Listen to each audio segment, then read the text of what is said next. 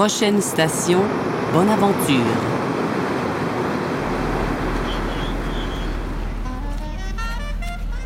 Aujourd'hui, mercredi 20 novembre, c'est la grande ouverture du Salon du Livre de Montréal. La 42e édition se tient encore une fois à la place Bonaventure jusqu'au lundi 25 novembre. Mon nom est Chloé Varin. J'ai le bonheur d'animer ce balado, édition Salon, dans un lieu que je connais bien. Je serai donc votre guide pour vous présenter les créateurs, les exposants, les éditeurs, euh, je connais aussi les raccourcis vers la toilette la plus proche, la meilleure place pour manger ou pour lire tranquille, euh, le prénom du gars dans la mascotte. Bref, inquiétez-vous pas, vous êtes entre bonnes mains.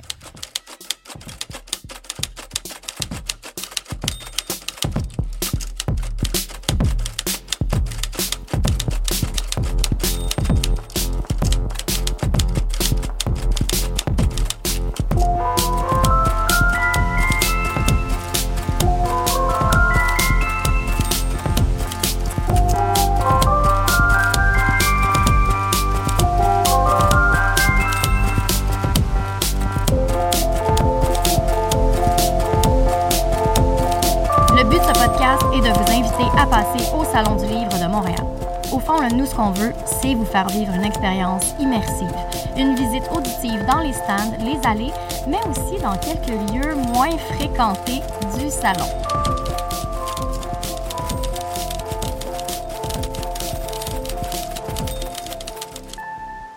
Vous êtes prêts?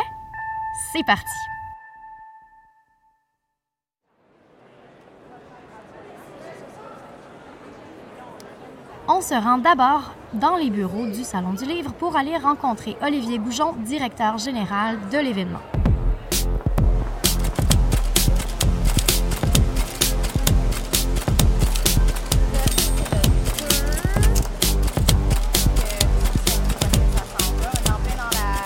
Bonjour Olivier, ça va bien? Bonjour Chloé.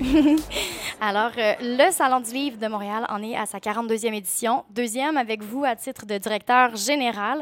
À peine le temps de prendre ses marques, euh, on redéménage l'an prochain, mais ça ne vous a pas empêché d'avoir plein de nouveautés cette année. Euh, un espace jeunesse, un espace dédié aux livres audio. Qu'est-ce qu'il y a, d'autre dans les, nouveautés? Bien, alors, c'est intéressant parce qu'effectivement, je, dis, il y a beaucoup de gens qui me posent des questions sur le, le déménagement. Et ce que j'aime à dire, c'est que le Salon du Livre de Montréal, euh, c'est pas le lieu qui le définit, mhm. c'est ce qu'on y fait. Euh, ce sont les créateurs, les auteurs, ce sont les rencontres. Donc, peu importe le lieu, le Salon du Livre de Montréal existe et euh, je voulais cette année faire en sorte que dans le même lieu, on puisse déjà sentir une nouveauté, un renouveau. Pas parce que ça marchait pas, mais parce que euh, le monde du livre évolue et l'édition les, évolue, les, les créateurs d'ici créent de nouvelles choses. Donc, mm d'être davantage à l'image de, cette espèce d'effervescence euh, actuelle dans la littérature euh, et euh, d'avoir des lieux justement qui favorisent davantage les rencontres, davantage de proximité. Les scènes étaient très grandes. Et souvent, ben, quand il y, a, il y, a, 10 personnes dans une scène de 50, ça paraît vide. Mais quand il y en a 10 dans une scène de 30, ça paraît, euh, on dirait que c'est un succès. Mhm. Et je pense que c'est ça aussi. Donc, et ça attire donc forcément et ça plus attire de gens. plus de gens parce que c'est plus intimiste, parce que, voilà, exactement. Et, et on, donc ça, c'est une des premières choses qu'on tenait vraiment à, faire cette année. Donc c'est pour ça qu'on a un espace central qu'on appelle l'Agora, qui est mhm. une ancienne scène, mais qui était vraiment dans le coin avant, c'est ça. Euh, C'était souvent en justement. Les gens s'assoyaient là, ne savaient pas trop pourquoi. Là, dès ce matin, l'Agora a été prise d'assaut par des jeunes. Les gens sont mhm. Assis, sont au centre du salon. C'est ça, euh, on veut avoir cet esprit de fête. Euh, il y a un café-bar aussi au centre. Ensuite, euh, on a rapetissé certaines scènes justement pour favoriser cette proximité. On a aussi élargi les allées pour améliorer la fluidité de la circulation et créer aussi des zones de repos davantage pour mm. que les, les, les, lecteurs, les visiteurs puissent s'asseoir, se reposer, juste être. Tu sais, quand on, part en voyage, là, on, va passer des heures à la terrasse d'un café. Ça fait partie de l'expérience. Mais c'est pareil, quand on visite le salon, c'est super, mais il faut aussi pouvoir se poser à un moment donné puis vivre l'expérience. Donc, c'est un peu ça qu'on veut reproduire. Puis c'est vraiment cette, cette, euh, cette vision-là que j'ai, puis qu'on va développer d'année en année. En tout cas, ça fonctionne puisqu'on a mené un, Vox Pop un peu plus tôt. Puis c'est un commentaire qui revient justement. Euh, plus d'espace dans les allées, c'est plus aéré, c'est plus convivial. Donc vraiment, chapeau de ce côté-là. Euh, Euh, on a un pays qui est à l'honneur, l'Ukraine. On a aussi un quartier qui est à l'honneur, euh, Saint-Michel. Donc, euh, on est encore là dans une volonté de, diversité, d'inviter d'autres gens aussi. Oui, c'est important. C'est important. Il y, a, il, y a deux, il y a deux axes. Il y a l'axe local. Moi, c'est fondamental qu'on on, on, soit davantage euh, euh, représentatif de, du lieu où on, où on, est, où on existe, qui est, qui est notre ville, Montréal. Et euh, donc, que, je dis souvent, donc, faire écho à la diversité montréalaise et diversité historique aussi, mm -hmm. c'est important. C'est pour ça que je suis content d'avoir un stand, par exemple, où il y a des anglophones du Québec, des éditeurs anglophones du Québec qui sont d'avoir un quartier invité. C'est un mm -hmm. projet pilote, mais on aimerait à chaque année faire découvrir un quartier montréalais. Puis le quartier de Saint-Michel est un quartier riche, Tellement bigarré, riche, oui. euh, donc où il y a beaucoup, beaucoup de nouveaux arrivants, mais aussi faire écho à la diversité euh, éditoriale mondiale, internationale, et euh, d'avoir un, un, clin d'œil à l'Ukraine. C'était une façon, encore une fois, de, de, de remplir ce rôle. Le Salon du livre de Montréal, c'est plus de 100 000 visiteurs, 120 000 l'an dernier. On espère un nouveau record cette année. 2 000 auteurs en dédicace, 1000 maisons d'édition, plus de 300 activités. Euh, bon, les chiffres donnent le vertige. Donc, est-ce que vous auriez un conseil à donner aux visiteurs pour optimiser leur expérience en salon? Oui, alors, euh, ceux qui, qui n'aiment pas les foules, ne venez pas le samedi après-midi. Non, non. Je veux dire, même si euh, Bret Easton Ellis est là, Marie Laberge, euh, bon, ne venez pas le samedi après-midi, mm. c'est pas le bon moment, vous n'allez pas avoir une bonne expérience. Venez le jeudi après-midi, venez le mercredi après-midi, venez euh, le vendredi dans la journée, venez le dimanche soir, en soirée, à partir ouais. de l'heure du souper, là, il y a moins de monde. Euh, même le samedi soir, il y a moins de monde. Mmh, Donc, c'est des moments opportuns quand on a envie de bouquiner, plus euh, être tranquille. Euh, sinon, une autre, une, une, autre, autre façon de vivre une meilleure expérience au salon, c'est de faire son carnet de visite sur le mmh. site. Donc, de, de, de, consulter la programmation en ligne et de donc d'appuyer sur le petit plus pour vivre, faire son carnet de visite qui, lui, peut être imprimable ou consultable sur n'importe quel appareil. Oui. Donc, ça, c'est vraiment la clé. Personnellement, je l'utilise et c'est ultra pratique, vraiment. Euh, donc, je le recommande aussi fortement aux auditeurs. Bon, mais en tout cas, Chloé, euh, tu, euh, je t'embauche hein, pour la promotion du Salon du Livre l'année prochaine. Avec plaisir. Donc, un grand merci, Olivier. Je te souhaite un excellent Salon du Livre. En fait, je vous souhaite un excellent Salon du Livre hein, pour poursuivre dans le vouvoiement. je au... vous remercie, Chloé Barret, de votre interview. Au plaisir. Au plaisir.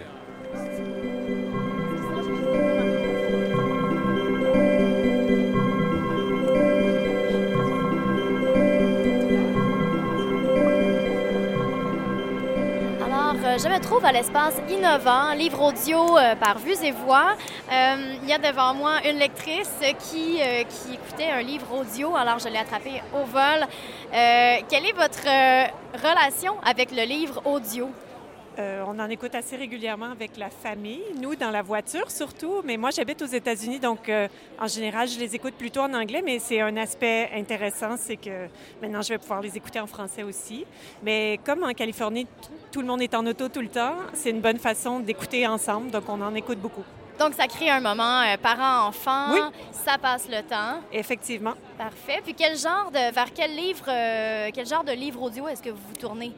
Euh, ben, on essaie de trouver quelque chose qui est à la fois un défi pour notre fille de 10 ans et mm -hmm. quelque chose qui nous intéresse aussi. Alors, euh, ça fait travailler tout le monde un petit peu, ça crée des conversations. Donc, souvent, dans les derniers temps, on a eu beaucoup des, des, des livres de...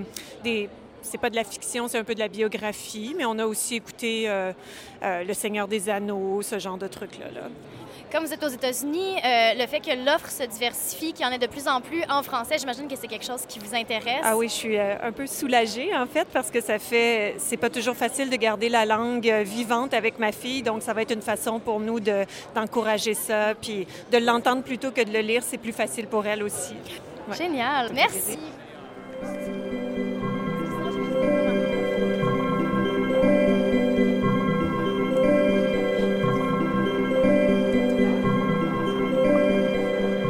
Frédéric Dufort, bonjour, ça va bien? Ça va super bien, merci. Oui, merci d'avoir accepté l'entrevue. Merci à toi de m'avoir demandé ça. Je suis vraiment choyée. Écoute, euh, d'emblée, je dois dire que ton parcours m'impressionne. Euh, tu étais une jeune actrice, tu es maintenant une jeune autrice. En fait, euh, tu me disais, ça fait maintenant, tu es rendue à ton cinquième livre. Ouais, qui est sorti 24 aujourd'hui. OK, qui est sorti aujourd'hui. Oui. Ben, félicitations. Merci, c'est gentil. Génial. Et dis-moi, euh, je serais curieuse de savoir quel a été l'accueil du milieu littéraire quand tu as commencé tes salons du livre. Est-ce que ça a été difficile de t'intégrer? Wow, j'aime Ah. la question. Euh, je me suis intégrée, je pense, quand même assez vite. Euh, j'ai fait beaucoup de salons, puis j'ai resté, moi, je suis du genre à rester vraiment longtemps à mon kiosque, Oui. comme des trois heures, même si je faisais juste une heure. Puis à rencontrer les auteurs aussi. Puis c'est ce que j'ai trouvé le plus beau puis le plus merveilleux, je pense, qui m'a permis de m'acclimater rapidement, c'est à quel point les gens s'entraident, à quel point les gens sont là parce qu'ils ont un, un amour de la littérature. Puis surtout, exemple, dans le monde du jeunesse, je trouvais ça tellement beau de voir des gens attendre puis juste être là pour, un enfant prendre le temps. Fait que je pense qu'à ce niveau-là, je me suis intégrée vite parce qu'on fait ça pour les jeunes, on fait ça pour les, gens qui vont nous lire. Puis on sait jamais qui va nous lire. Moi, chaque fois que je viens dans un salon, il y a une personne qui vient me voir puis je capote, je comprends pas. Je me dis pourquoi vrai. ils ont choisi mon livre? J'ai aucune idée puis j'espère qu'ils vont être satisfaits et qu'ils vont aimer ça. Mais je pense que du moment que tu le prends pas pour acquis, euh, ça te garde sur ton qui-vive, ça fait que t'aimes écrire vraiment. Ça fait, puis ton premier livre, justement, Fais-le pour toi, s'adressait aux jeunes. euh, c'est dans une, bon, c'était dans une volonté d'aider les jeunes à être bien dans leur peau. Euh, tu as sorti la suite. Oui. Et là, maintenant, tu te lances en fiction. Est-ce que tu penses qu'on peut autant inspirer par le réel que par la fiction? Absolument. Les deux m'impressionnent tellement, puis c'est surtout de voir que les deux publics se rejoignent des fois. Puis à travers mes livres, moi, il y a toujours l'idée de dire, tu sais, oui, c'est une fille qui l'a écrit, souvent c'est une fille sur le dessus, mais au contraire, fie-toi pas à l'apparence, fie-toi pas Ça à à la page couverture, ça s'adresse à tous, aux jeunes, puis là, souvent les parents se sentent interpellés, puis je trouve ça vraiment le fun de voir que c'est un pont de génération. Ouais. Peu importe que ce soit Miss Parfaite, fais-le pour toi, fais-le pour toi pendant 365 jours, le deuxième, peu- tout le monde peut se sentir ciblé parce que les thématiques, ben l'adolescence, on a tous un adolescent en nous, au fond Ah nous qui reste. Des problématiques, on en aura toujours. Fait que des conseils, des fois, quand tu viens de l'extérieur, ça fait toujours du bien. Oui, puis c'est pas toujours facile, l'adolescence, hein, on, on s'en rappelle. c'est pas si loin derrière nous quand même. Puis là, écoute, on est jour d'ouverture du Salon du Livre. Jusqu'à quand est-ce qu'on peut venir te voir? Moi, euh, cette année, j'ai décidé d'être là euh, tout le temps. Hein? Donc, euh, je suis là jusqu'à lundi. Euh, mes horaires sont, je les mets autant sur les réseaux sociaux qui sont disponibles sur le salon Sur du le livre, site du Salon évidemment. du Livre. oui. Puis c'est ça, je, je fais tous les jours à partir de 10 h, souvent jusqu'à 2 h l'après-midi. Puis euh, en fin de semaine, là, je suis là vraiment euh, assez souvent. Fait Un grand merci, Frédéric, Merci ta à vous générosité. Bon Salon du Livre. merci toi aussi.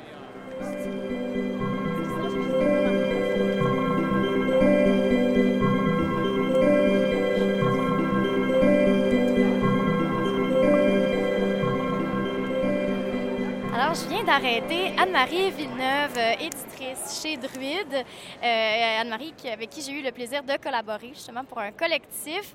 Bonjour Anne-Marie, Bonjour Chloé. comment vas-tu? Très bien. Le salon commence, on est en forme, on Oui, est content. on est fébrile parce qu'on dirait qu'on on se fait pas d'année en année, on est toujours aussi euh, fébrile, excité. C'est toujours Oui, un renouveau. c'est une grosse fête où on va, pendant laquelle on va recevoir plein de gens.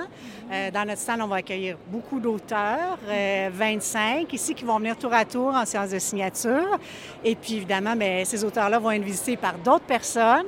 Euh, des gens de d'autres maisons vont venir nous rencontrer. Euh, c'est vraiment, c'est comme un- une grosse, grosse fête qui dure pendant plusieurs jours.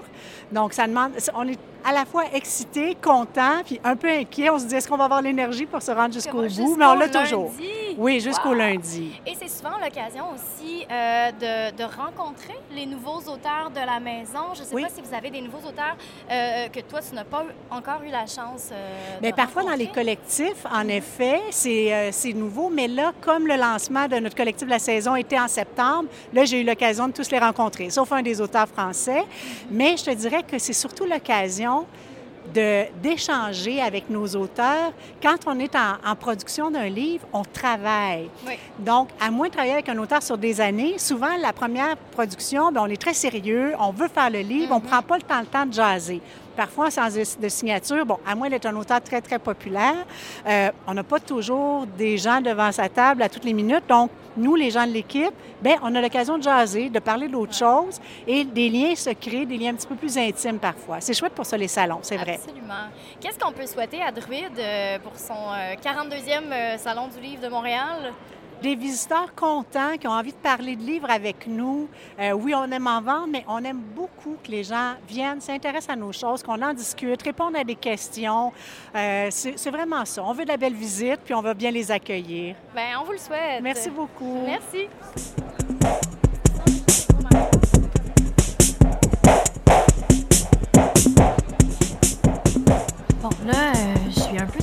Parce que mon prochain invité est, est reconnu pour sa grande timidité. Euh, toujours avoir de commentaires, là, je, vais, je vais essayer de lui tirer les verres du nez, mais ce sera pas facile, donc euh, souhaitez-moi bonne chance. Bon, évidemment, tout ce que j'ai dit en introduction, c'est faux. Je suis euh, en compagnie de- du BDiste, le papa de Gargouille, l'illustre Tristan Demers.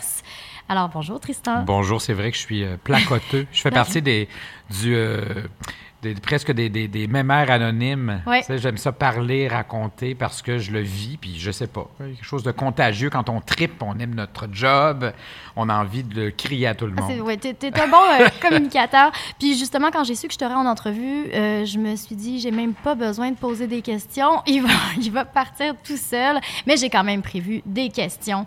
Euh, d'ailleurs, ben c'est ça, je disais que, que tu étais timide, que tu restais dans ton coin. C'est absolument faux. On te voit un peu partout. Euh, tu es à la télévision, tu es sur le web, tu es en spectacle partout à travers le Québec avec Mhm. ta tournée On dessine. Oui, Mais là, vrai. ici, on te voit euh, au Salon du Livre de Montréal pour toute la durée. Tu es là mur à mur en tant qu'invité d'honneur pour une Oui, je suis dans mes première fois, pantoufles je crois. aussi. Je l'avais été en 96 et j'ai eu le plaisir de l'être aussi sur d'autres salons. Et puis je le dis sans aucune prétention, mais c'est peut-être une question d'âge ou de nombre d'années de travail en milieu, euh, ben, en salon du livre, parce que c'est ma 36e année. J'en ai fait 360 dans 11 pays. Ouais. Fait qu'on finit toujours par à quelque part euh, euh, être invité ou euh, d'honneur ou peu importe, mais de toute façon, honneur ou pas, ben, c'est vrai que c'est un, bel honneur pour moi d'être Mhm. invité cette année. Mais j'y vais avec, j'y suis ici avec la même rigueur et le même. euh, pour moi, ce qui est important, c'est la rencontre, la proximité entre l'auteur puis le créateur. Puis là, euh, pas l'auteur, le créateur, Et- et le lecteur, le excuse-moi, mais tout ça, c'est bon, on se comprend, on est tous à la Et fois. les créateurs entre Et les créateurs entre nous, parce que oui, fête, ben parce oui. qu'il y a l'après-salon, hein. Quand le salon est fermé, euh, on passe sur un autre chiffre, nous autres. Ah oui, On vraiment? ben, on aime Pourquoi ça. je suis jamais invitée au party? C'est pas vrai, ça, tu couches tôt, là, ça t'appartient, ça. Mais on aime ça, c'est vrai qu'on aime l'ambiance des salons. Oui. Mais j'en ai fait Oui, beaucoup, puis je, je suis pas tanné. Je me serais tanné avant, on est d'accord. Ça fait Mhm. toujours bien 36 ans. Oui, puis c'est- jamais redondant parce qu'en fait, c'est toujours euh, c'est des nouvelles rencontres. C'est euh, c'est- bon, t'as toujours des nouveaux livres. On s'entend des très prolifiques. Ouais. Donc, euh, et, et là, entre nous, là, le Salon du Livre de Montréal, c'est ton préféré. Mais c'est surtout, oui, mais pour, pour oui, puis pour une raison. Mais moi, ça. moi, je suis un peu plus. Je te- je te moi, pogne oui, dans un non, mais moi, je suis pluri-amoureux. À chaque fois que je suis dans un nouveau salon, j'explique à la direction que c'est donc mon salon préféré. Gros clin d'œil, parce qu'en fait, je les aime Oui, tous. oui. Puis j'en suis au stade de carrière où j'ai plus envie de me badrer d'un salon qui me plaît moins. Alors, Mhm. la vraie réponse, c'est t'es-tu là, si t'es là, c'est parce que vraiment tu tripes. Je peux maintenant, j'ai ce luxe de pouvoir choisir les salons auxquels je participe. J'en fais 14 cette année. Je pourrais en faire 17. Tu peux calculer les Ouais. 3 4 que j'ai pas fait. Je les aime peut-être moins, mais ils ne sauront jamais. Tu sais, on est d'accord. Euh, le Salon de Montréal est particulier pour moi parce que c'était le premier que j'ai fait à l'âge de 13 ans, en 85. J'avais accumulé mes sous en jouant du violon sur la rue Prince-Arthur. Moi, j'ai fait dans une autre vie, là, 14 ans de violon, 9 ans de musique classique. Euh, Wow. bon. Est-ce que tu te destinais à une carrière de musicien ou est-ce Ben, que c'était. ça veut dire que j'ai été deuxième au Canada en 79. Là, Wow. je parle comme j'avais 89 ans. Oui, tu te rajeunis pas depuis le début de l'entrevue. C'est épouvantable.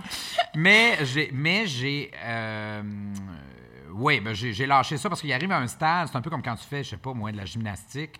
Avant de te ramasser aux Olympiques, là, à l'adolescence, là, là, il faut que tu euh, gymnasmes plus que jamais. Il faut que tu euh, sautilles plus que jamais. Puis que tu parles. Ouais. Moi, je passerai pas quatre heures à faire du violon. euh, euh, dans mes journées, là, quand j'avais cet âge-là. Fait que finalement, j'ai débarqué un peu du peloton des, des bons violonistes. Mais tout ça pour dire que j'ai sorti mon violon, j'ai joué tout l'été, j'ai ramassé Pour des sous, j'ai pu payer argent. ma demi-table au Salon du Livre, qui était 450 à l'époque, c'était en 85. Ouais. Puis là, je me suis retrouvé ici avec mes revues photocopiées de, de Gargouille à l'époque. Que tu vendais déjà sur la cour d'école à tes Oui. camarades de classe. Oui, puis j'avais démarré un système d'abonnement. Uh-huh. Fait que J'avais pas tant que ça, mais des abonnés, mais je me suis dit, avec le salon, ça va marcher. Effectivement, j'ai vendu, vendu 800 copies à 1 J'ai toujours bien fait 800 pièces, ça m'a coûté 450. Fait que le deal marchait. Ouais. Il en est rentré, tu sais, j'aurais pu passer au dragon, là, ils m'auraient pas flushé. Ils Tout auraient à pas fait. dit Euh, je non. passe. Ils auraient dit il est cute, mais au moins il calcule ses Oui, affaires. parce qu'en plus, c'est ça. Le- il a fait plus de sous que ce que ça lui coûte. tu sais. Fait que ça, c'était pas pire. Mon profit, je l'ai tout de suite investi pour louer un deuxième stand au salon de l'Outaouais à ce moment-là.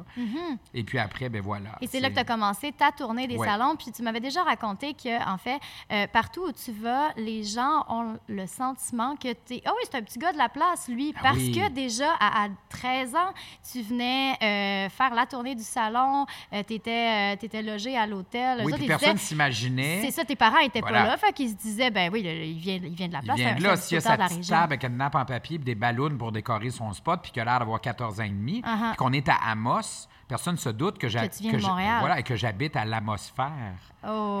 qui est l'hôtel de la place. Ah ouais, hein? Alors, mais euh, comprends-tu? Donc, c'est ça qui est fou. Puis en plus, il y a l'autre. ah non, il y a ça. Alors, peu importe où je me trouve, on croit que je viens du coin. Alors, Ouais. on m'encourage, c'est un petit gars de la place, donc c'est bon pour les ventes. on est d'accord.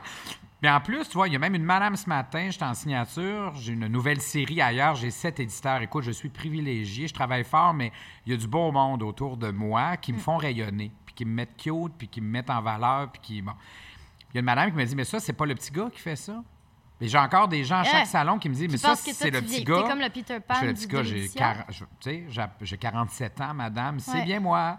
J'ai ma crème lift visage Qui fonctionne, ma euh, foi, qui fonctionne bien. pas pire, euh, voilà, au, au- au- mon, mon exfoliant canneberge. Mais il y a des limites à passer que j'ai encore 12 ans. Tu sais, c'est très drôle. Les gens restent accrochés, Ouais. hein? un peu comme les petits cimards ou le bon, tu sais. Oui. Voilà. Ben, ça doit être assez marquant aussi de voir un jeune garçon comme ça derrière sa table de dédicace et Ouais. tout. Je comprends que ça ait frappé leur imaginaire. Ben oui, mais parce que c'est une époque où ça n'existait pas. Écoute, Mm. on était, là, la courte échelle existait depuis quelques années. Tu avais Héritage Pierre Tisser, euh, quelques maisons, j'en oublie, les débrouillards. Ouais. Écoute, on lisait quand j'étais petit. Encore là, j'ai pas 90 ans. C'est qu'on voit tout le chemin parcouru par, Ah, par l'industrie, puis par tout le milieu de l'édition jeunesse, entre autres, en diversité, 35 ans. Écoute, ouais. à l'époque, moi, je lisais Pif, Spirou, le journal de Mickey. On lisait des affaires françaises. Mm. Puis on lisait des Martine, des Bob Moran, puis des Tintins, puis des...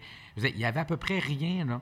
Alors, si on voulait lire du magazine, du périodique jeunesse, c'est la courte échelle qui est arrivée avec ça, puis d'autres maisons Ouais. aussi qui nous ont proposé ce qu'on appelle des héros miroirs. Des héros qui nous ressemblent à nous, Québécois, dans, notre, dans, notre, dans nos références, dans notre réalité quotidienne. Des personnages auxquels on pouvait s'identifier. Puis comme moi, j'avais 12 ans, puis ben du bagou, puis j'étais debout sur ma table, puis je criais, puis je faisais tirer des bébelles, puis j'avais mon line-up avec... J'avais, ça faisait la, la file avec mes, mes cordons de foule. Et j'étais à la télé à ce moment-là, parce qu'à 16 ans, tu vois, rendu à 16 ans, j'étais au club des 100 watts, que Ouais. les parents de mes lecteurs actuels regardaient. Donc, il y a 30 ans de ça, j'étais déjà à la télé où je dessinais tous les vendredis sur ce show-là qui roulait 800 000 de codes d'écoute parce qu'on n'avait pas de pas d'Internet, pas de... Écoute, on avait des ordis qui marchaient au charbon, là. C'était en 85, ça fait longtemps. Donc, de génération en génération, tu, tu- tu entres dans les maisons des, euh, des lecteurs, euh, bon, de, de- de- de parents euh, enfants. Ah oui. On- je parlais de Gargouille tantôt. C'est évidemment ton personnage le plus connu. C'est- C'était même un, un record Guinness, en fait, là, je pense, du personnage. D'avoir commencé si tôt puis de le rouler encore. Ouais. Mais c'est le fun de commencer ta carrière tôt. Je pensais à ça l'autre fois. Tu peux fêter tes 40 ans de carrière dans un rave. Ouais, c'est pas donné à tout le monde. Je T'as pas encore l'énergie pour Voilà. fêter, c'est ça. C'est formidable. Mais en fait, bon, oui, tu as Gargouille, mais tu as aussi énormément de projets. On en parlait avant l'entrevue. tu es en séance de dédicace au Salon du Livre de Montréal. Pourquoi? 5-6 éditeurs différents? Oui, 6 ou 7. J'ai 27 heures de signature, donc je fais une semaine de 60 heures comme faut, là, puis j'ai du fun. On s'amuse. Mhm. oui, mais mais ça. j'arrive de d'autres salons. Je viens de faire une tournée. J'ai un spectacle qui s'appelle On dessine, qui se Mhm. promène partout en salle et en milieu scolaire. Je viens de faire les maritimes. Je viens de faire tout le Canada francophone jusqu'en Alberta. C'est vrai. Je fais le Québec. Avant, a- on était toi, en la semaine passée, j'étais à l'étoile euh, 10-30 à Brossard, l'étoile Banque nationale. Ça a été formidable. Donc, j'ai beaucoup de plaisir avec ça. Tu vois, je me mets en danger parce que dans le fond, j'en fais des écoles. Puis des- Alors, pourquoi je monte un show? J'investis, j'ai un producteur, un booker, une équipe, un technicien, des projections vidéo. Mais pour me déstabiliser, me mettre en danger, puis me, me réinventer un peu. Parce que moi, j'ai besoin de ça. J'ai besoin, besoin de ça. Parce que sinon, je vais avoir l'impression de tourner en rond ou d'étirer une vieille sauce. Ou de-.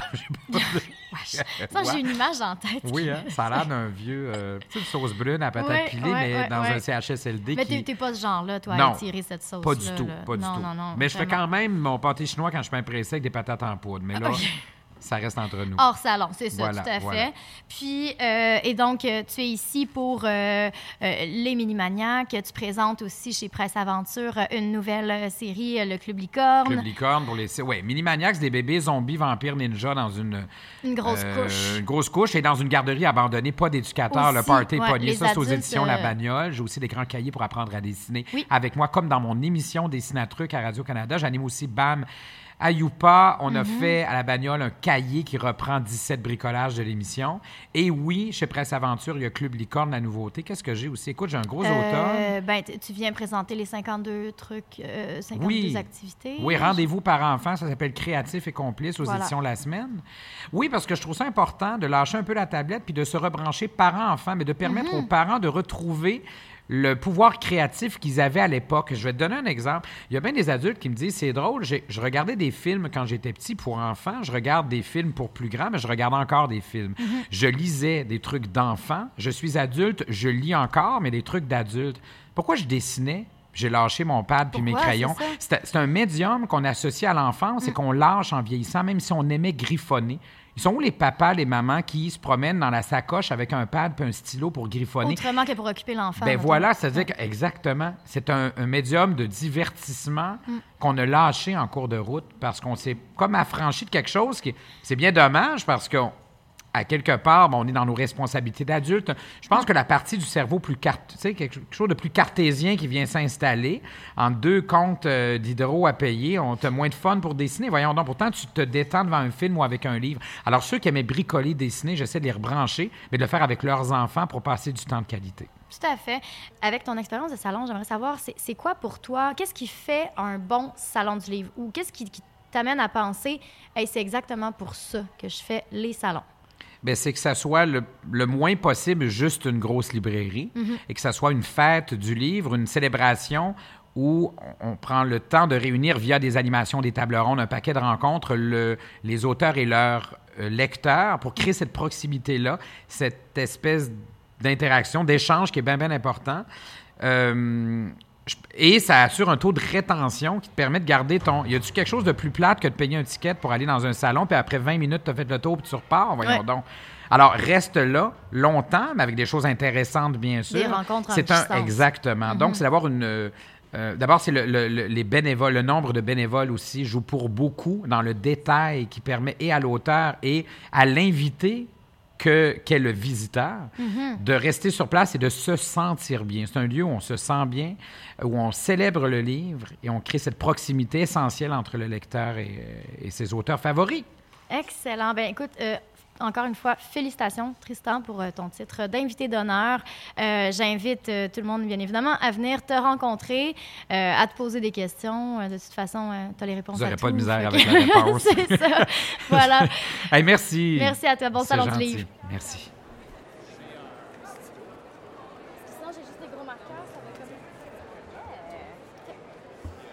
Je suis allée à la rencontre de visiteurs du Salon du Livre pour savoir quelles sont leurs trouvailles du jour. Bon, moi, j'ai acheté le livre de Les Giguères, Le mystère du petit chat qui portait bonheur. Euh, le dictionnaire des vedettes du Québec pour euh, donner en cadeau à Noël à mon chum. Moi, j'ai La vraie nature parce que j'aime les biographies, puis je trouve qu'il y a plusieurs artistes québécois, puis je suis curieuse de voir un petit peu euh, qu'est-ce qui s'est passé dans leur vie. Ça se lit par petits chapitres aussi. Donc, euh, j'ai trouvé un livre, euh, le nouveau de Ceux de là-bas de Patrick Sénécal. Sinon, j'ai trouvé aussi On tue de Jean-Jacques Pelletier. Puis euh, Sté- Stéphane Dompierre qui a sorti Stigmate et Barbecue. C'était un livre que ça faisait longtemps que ça, qui me titillait. Euh, ça parle, euh, c'est au niveau de la poésie, puis je commence à la découvrir. Alors, je suis allée m'acheter Jonathan Bécotte, Maman veut partir. Euh, aussitôt que je vais l'avoir découvert, je vais en parler sur ma page, mon blog de lecture qui s'appelle Pour l'amour de mes lectures. Aujourd'hui, je repars avec Les écrivements de Mathieu Simard, Les luttes fécondes de Catherine Dorion et Une ampoule au pied gauche. Mon nom est Chloé Varin. Merci de m'avoir accompagnée. Je vous dis à demain.